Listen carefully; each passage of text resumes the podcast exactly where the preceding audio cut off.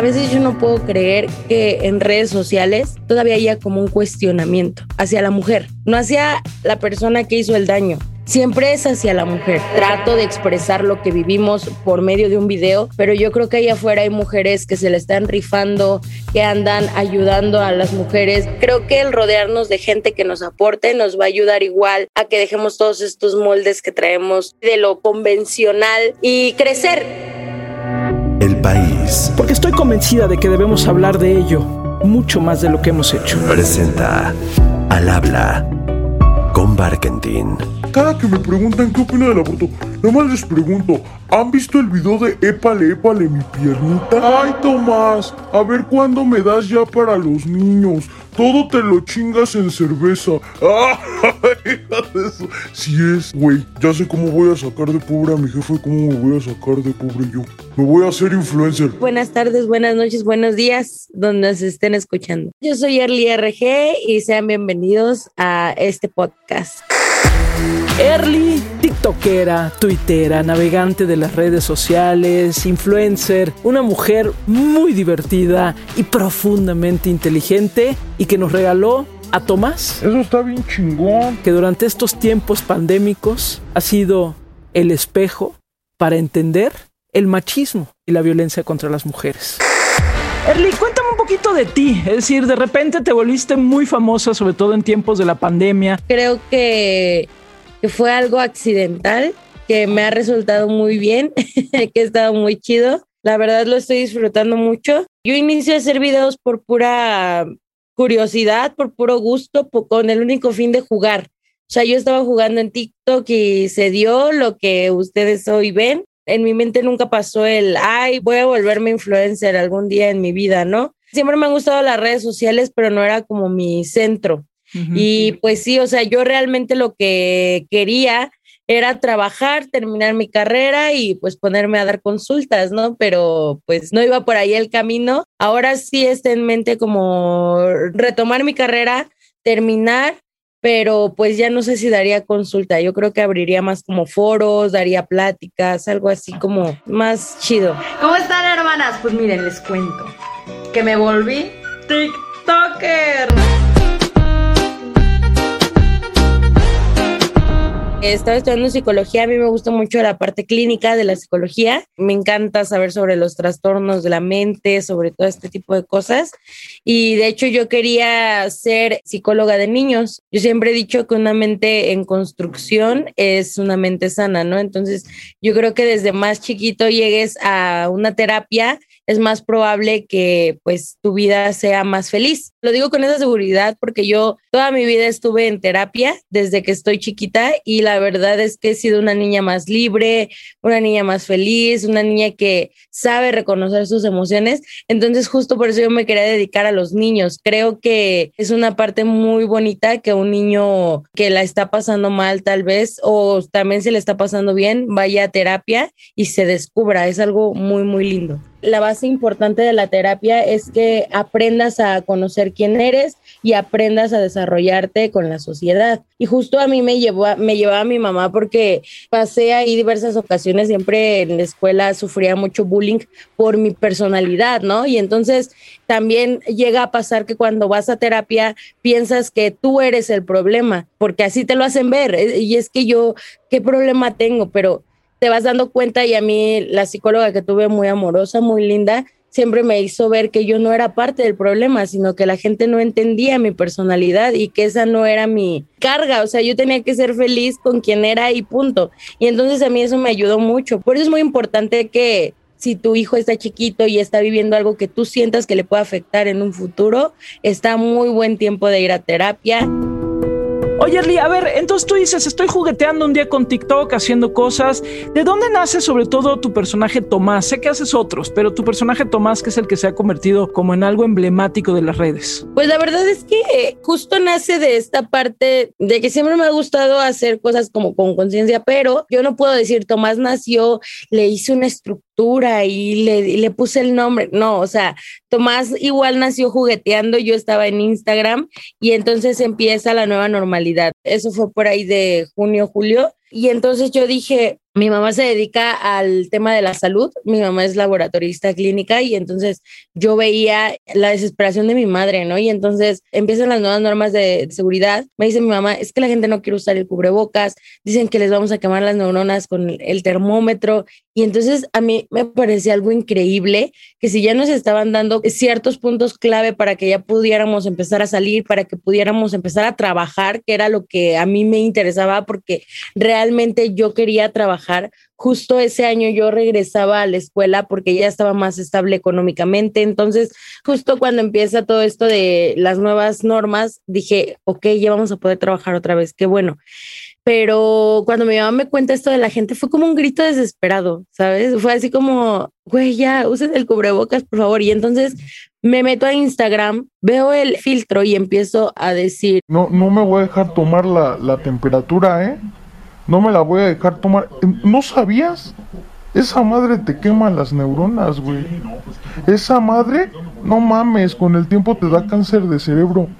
Sí, güey, ya, ya sacaron estudios. Se me hacía algo ridículo, era así como, es que así se ven, o sea, es como, esta gente así se ve porque nos está trazando más este martirio para todos, está haciendo algo complicado y la gente no entiende. Y entonces lo subo a Instagram y le puse, tu bro, el que no cree en el COVID, me acuerdo muy bien. Para esto yo ya tenía cierto alcance en TikTok. Yo en TikTok ya tenía 80 mil seguidores porque pues me volví muy chistosa, me hice muy viral y entonces a la gente le gustó y me empezó a seguir.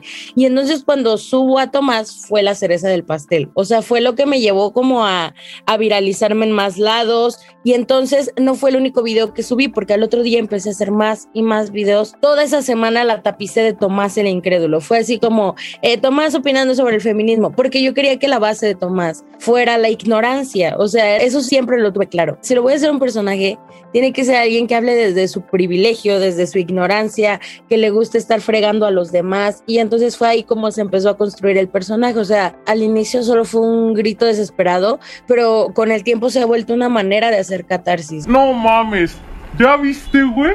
Hijas de su puta madre, las feminazis ahora ya fueron a pintar hasta la tabla, güey hijas de su pinche madre, güey, ya no saben ni cómo llamar la atención. Actualmente es muy difícil hablar de cualquier tema porque las opiniones son muy diversas, porque las redes sociales influyen mucho en que ya salen los defensores de tal cosa y entonces es complicado hablar de cierto tema y creo que para mí Tomás se ha vuelto una catarsis de abrir el diálogo con comedia y que la gente se ría y ahora me pasa que me llegan mensajes como es que yo tengo un amigo bien Tomás y ahora le decimos Tomás y ya la, la sociedad ya sabe por qué Tomás. Entonces, es eso, ha, abierto un diálogo padre y sobre todo a mí me ha hecho catarsear de una manera muy, muy buena. Te has metido mucho con el tema también del feminismo, del machismo, en tiempos que me parece que este está siendo el tema, Erly. ¿De dónde observas lo que tomas para Tomás, pero sobre todo en la parte del trato con las mujeres? Pues es una realidad que en México a diario siguen muriendo muchas mujeres, es, bueno, no muriendo, las matan.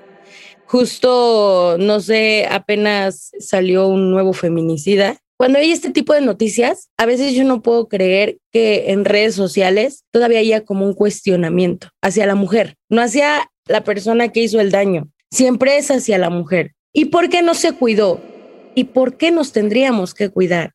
Si se supone que tú sales a trabajar, tú sales a ganarte el pan de cada día, tú sales con la intención de querer ser mejor persona y llega alguien y te arrebata los sueños. Entonces, de ese coraje es de donde sale a lo mejor algo que no tendría que dar risa. Trato de hacerlo más digerible para la gente, para que se pueda hablar del tema. A mí me pasaba, llego a tocar temas de la comunidad LGBT y justo me decía un chico, oye, gracias, hiciste que mi papá me escuchara por primera vez sobre este tema de la comunidad LGBT. Se rió de Tomás, lo hablamos y nos dimos un abrazo como nunca. Justo eso, abres un debate, un tema ahí en familia, se abre la conversación, se conoce más del tema, ya no es como, yo me acuerdo que inició el feminismo a escucharse más, era muy satanizado, creo que ahorita ya estamos en el punto donde la gente ya te escucha, ya es como que, bueno, ya hay un avance. Creo que no se va a cambiar de la noche a la mañana, pero se puede, o sea, se puede lograr. ¿De dónde saco todo esto de Tomás? De los comentarios, muchas veces de gente que soy alguien desde niña, siempre me ha gustado ir escuchando siempre soy alguien que va muy atenta a quien sea. Entonces, luego llego a escuchar la conversación en el transporte público o luego llego a escuchar la conversación cuando estamos cenando, que luego hay gente que llega a pedir comida y se escuchan estas conversaciones. El machismo es de lo más común que si tú te pones tu mente alerta, vas a darte cuenta que en cualquier cosa hay machismo. Heréndira Derbez, coautora del libro No son micro, machismos cotidianos. Los hombres que explican cosas. Recientemente empezó a utilizarse en inglés el término mansplaining, inspirado en el ensayo de Rebecca Solnit, Los hombres me explican cosas de 2014. También se le conoce en español como macho explicación. En una sociedad que ha creído por siglos que el conocimiento lo tienen los hombres y que su voz es la única autorizada para comunicar información relevante. Un machismo muy común sucede cuando los hombres explican gratuitamente cosas a las mujeres, por más expertas o conocedoras que puedan ser ellas de un tema. Ellos asumen erróneamente que su rol es decirnos cómo funcionan las cosas. Siempre. En ocasiones se acompaña con una postura de descalificación como no sabes de lo que hablas, déjame explicarte, o un ¿me entendiste? Lo que implica que quien escucha no tiene la capacidad de comprender lo que se dice. Uno de los principales problemas de este acto machista es que, desde pequeñas, las niñas aprenden a quedarse calladas y esperar las explicaciones de los hombres. A su vez, los niños aprenden que es algo normal ser los poseedores de conocimiento o de la inteligencia. Este empeora si, además, en casa se refuerza este estereotipo con una madre cuya voz es opacada por la voz del padre. De verdad, yo al principio decía, es que yo peco, yo exagero de decir eso, que hay machismo donde sea pero con mi novio soy mucho de platicar desde siempre, ¿no? Y entonces cuando él me empieza a decir, ¿ya oíste? O sea, igual, como de que él empieza a detectar la parte machista, es increíble que vivamos en un mundo tan machista. O sea, tú dices, es poquito, o sea, no, porque pues las mujeres ya somos libres, no hay. Pero cuando ves otras mujeres, como siempre yo les digo a mis seguidoras, vean más allá de su realidad, porque es como todo, ¿no? O sea, me siguen mujeres feministas, me siguen mujeres que no se identifican con el movimiento y como yo se los he dicho, está bien, solo aprendan a ver fuera de su realidad, solo vean que no porque yo tengo el privilegio de poderme expresar, el privilegio de tener redes sociales, el privilegio de salir a trabajar, todas tienen lo mismo. No, o sea, ya afuera hay mil mujeres que a diario sufren violencia, que a diario se las ven duras. Por ejemplo, uno de los temas también que toco mucho con Tomás es la irresponsabilidad eh, paternal. Es que al chile luego sí me da un chingo de tristeza la carita de Iker mamarre, güey. Es que llevan dos domingos que le digo que voy a ir con él al parque y vale verga, güey. Es que también no mames, ¿no? Qué pendejada ir a jugar con esos güeyes como si fuera importante cuando sean grandes. Ni se van a acordar, güey. Allá afuera hay muchas, muchas mujeres batallando todos los días con alguien que no se quiere hacer cargo de su hijo. Porque no nada más tienen que cargar con eso, también tiene que cargar con la responsabilidad social que se le pone en los hombros de que tiene que ser la mamá perfecta, de que su vida ya se acabó, de que se tiene que dedicar completamente al, al niño o a los niños, porque si no ya es la peor mamá, mamá luchona y esos adjetivos que se les van poniendo entonces, creo que de ahí es de donde saco a Tomás de esta, no diría, porque siempre lo aclaro y esto lo aclaro con el único fin de que se pongan los ojos también en mis hermanas que están haciendo grandes cosas. Yo siempre digo, yo no soy activista, yo lo único que hago es comedia, yo solo hago videos y trato de expresar lo que vivimos por medio de un video pero yo creo que allá afuera hay mujeres que se le están rifando, que andan ayudando a las mujeres. O sea, a mí todavía me falta un buen. Y es como les digo, yo me siento muy halagada que me acojan y que me digan que las he ayudado. De verdad, es muy bonito para mí, pero creo que yo lo único que hago es tomar lo que veo en los demás lados y llevarlo a un punto chistoso para que se abra la conversación de eso. Pues me casé contigo para mí, no para que andes enseñando. Erendira Derbez, coautora del libro No son micro, machismos cotidianos. Horarios limitados. Con frecuencia, las chicas deben de volver a casa más temprano que los chicos cuando salen de fiesta. El argumento, el espacio urbano ha sido definido como un lugar que no es propio para las mujeres, ya que puede resultar peligroso y hostil, más aún si es de noche. Por supuesto, para todos y todas la oscuridad puede resultar peligrosa. La infraestructura de las ciudades no ayuda, calles solitarias, iluminación inadecuada, escasa disponibilidad y frecuencia en los medios de transporte. Pero como mujeres sabemos que bajo ese riesgo potencial, cuando algo ocurre se convierte de algún otro modo en nuestra responsabilidad. Si algo le pasa a un hombre durante la noche, se reacciona, se lamenta, se denuncia. Pero si algo le pasa a una mujer, la primera reacción será pero ¿qué hacías afuera a esas horas? Las cosas aisladas no funcionan, ¿no? O sea, las cosas aisladas son eso, son a veces esfuerzos muy importantes, pero no funcionan del todo. Yo estoy segura que mucho de lo que por qué pega Tomás es porque también hay un ambiente ahorita en donde eso está ahí, porque están las manifestaciones de las mujeres, porque está esta discusión, digamos, de qué pasa con los hombres y porque creo también que casi todo se ha centrado en la mujer y aquí tú haces algo muy interesante que es tu personaje es un hombre, no es una mujer. Yo creo que ahí hay una parte como muy integral que a mí me gusta y que por lo tanto creo que hay que entenderlo así, hay que entenderlo de forma integral, que es seguramente lo que te pasa, Erly. Sí, no, y aparte que fíjate que se vuelve como chistoso, ¿no? Que seas, por ejemplo, hay otra chica que igual imita a hombres, esta Esmeralda Soto, le mando un besote. ¿Ya viste? Que quieren equidad. A ver, ven, ven y te parto, nos agarramos a madre. Ah, ah, no que no, no que querías equidad.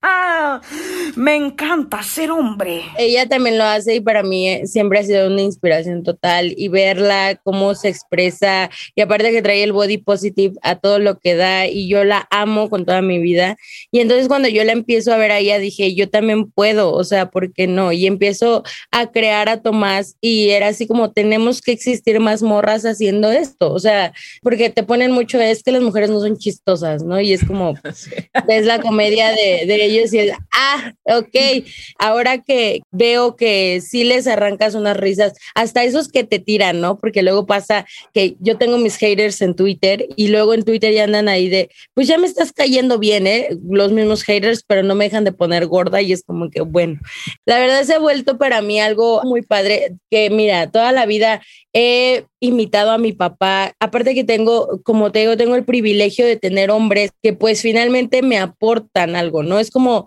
a mi papá le parece súper chistoso. Mi papá es como igual ese elemento que me dice, sube más videos de Tomás, me da mucha risa, porque yo creo que igual identifica esta parte de los familiares que tenemos. Mi papá ha sido un hombre muy amoroso, porque luego me ponen que hasta no tengo papá. Pues no, señores, ya aquí en este podcast sí tengo papá. Este, mi papá es la persona más amorosa y justo apenas hice un video con él de Tomás y la gente lo amó. ¿Qué pedo, jefe? Oiga, ¿cuál es el día que se tiene que cuidar más? El día atrás. hijo de su puta madre!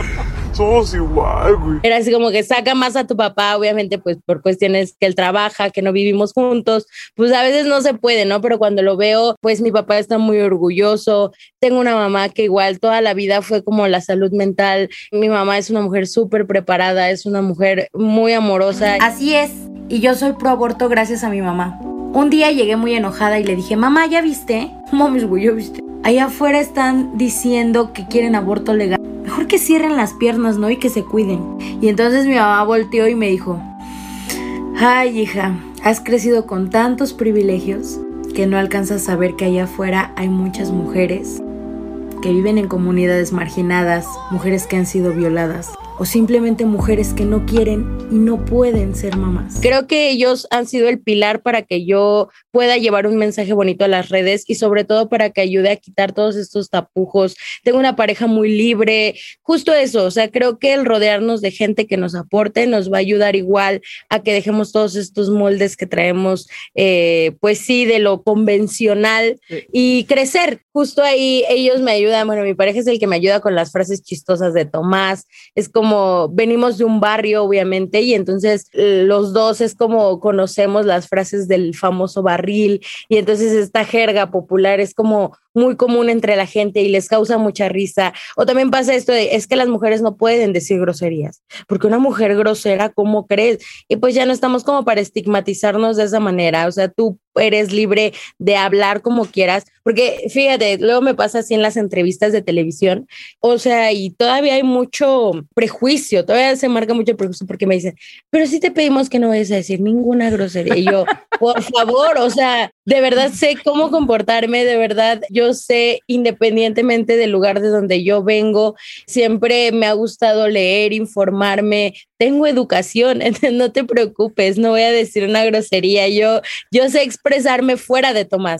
Oye, Erly, mencionas a tu mamá y demás de las cosas que hace y dice Tomás, además de, por supuesto, la relación con las mujeres. A mí siempre me llama la atención el tema de la mamá. Tomás es un abusivo, vive con la mamá y que hace que la mamá le cocine y le haga y no sé qué. Y yo creo que también tenemos que hablar más de eso, fíjate, porque pareciera que, claro, es culpa de la mamá, que no le dice, que no sé qué, pero hay un patrón de abuso, ¿no? Claro, aquí se vuelve divertido de, ya, jefas, menos chilaquiles o no sé qué, pero al final hay un patrón de abuso del que se habla poco, fíjate. Sí, justo eso. Creo que la cultura mexicana trae mucho el que la mamá lo es todo, pero también lo es todo para chingarla. No mames, mamá. ¿Ya viste? No se alcanzó a secar la ropa, güey. Por eso desde ayer le dije que lavara. Creo que la mamá es la base más importante, pero también es la base a la que le vas a cargar toda tu responsabilidad toda la vida. Y esta parte yo la veo mucho de conocidos, eh, familiares, de hecho, que ya son personas autosuficientes y siguen fregando a la mamá. Tal vez esto viene que yo la relación con mi mamá es muy distinta, o sea, yo a mi mamá la veo para platicar, para ir a comer, porque mi mamá fue una mamá trabajadora. Entonces, mi mamá no era como que, ándale, jefa, preparemos unos chilaquiles. No, o sea, mi mamá, seis de la mañana ya estaba despierta, se iba a trabajar y regresaba a las 7 de la noche. Y esto con el único fin de que yo tuviera una educación y viviera en las mejores condiciones. Entonces yo vi este patrón de mamá. O sea, yo vi a la mamá trabajadora, la mamá que todos los días se para, que es responsable aparte. O sea, me tuvo joven y aparte tienes que cargar este estigma de la sociedad de, pues ahora por güey te friegas y a cuidarla y hasta,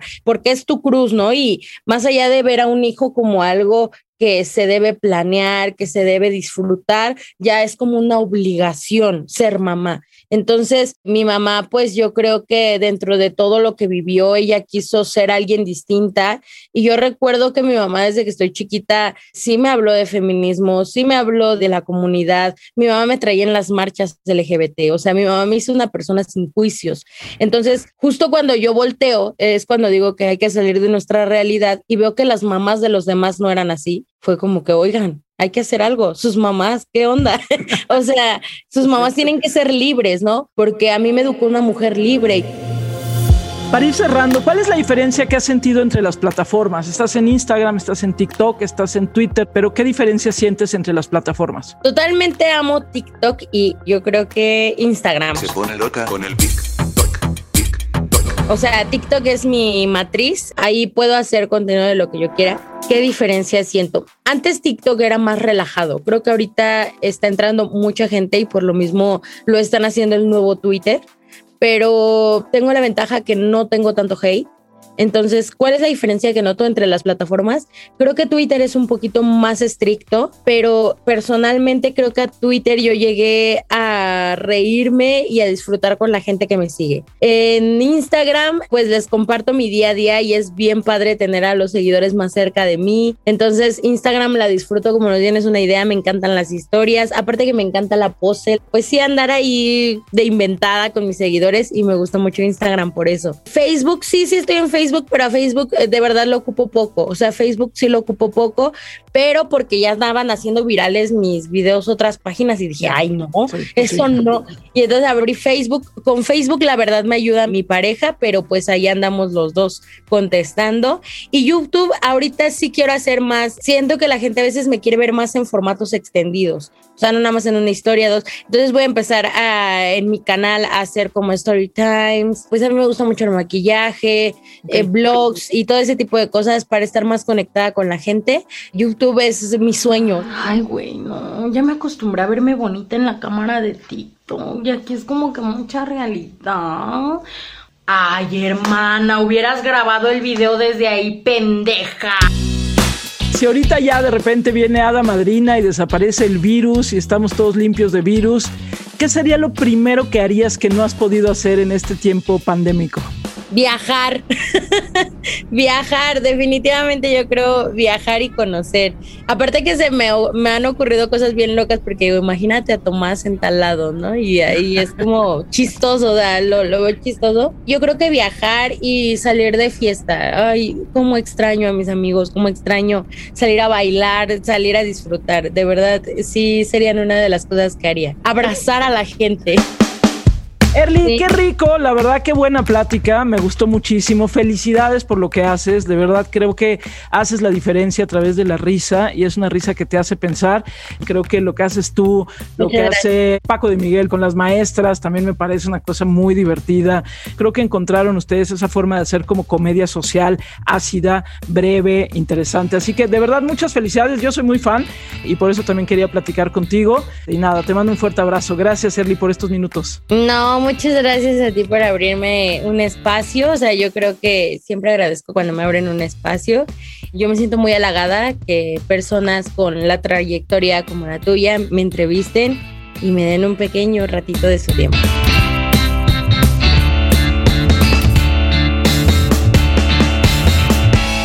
Esta me la cantaría mi jefa. Si algún día te vas de casa te lo voy a agradecer un chingo, hijo de su puta madre. Ya vete, güey. O sea, es de que sí estorbas, ¿no? Al habla. Con Barkentin. Cada semana una nueva conversación. Al habla. Con Barkentin. El país presentó.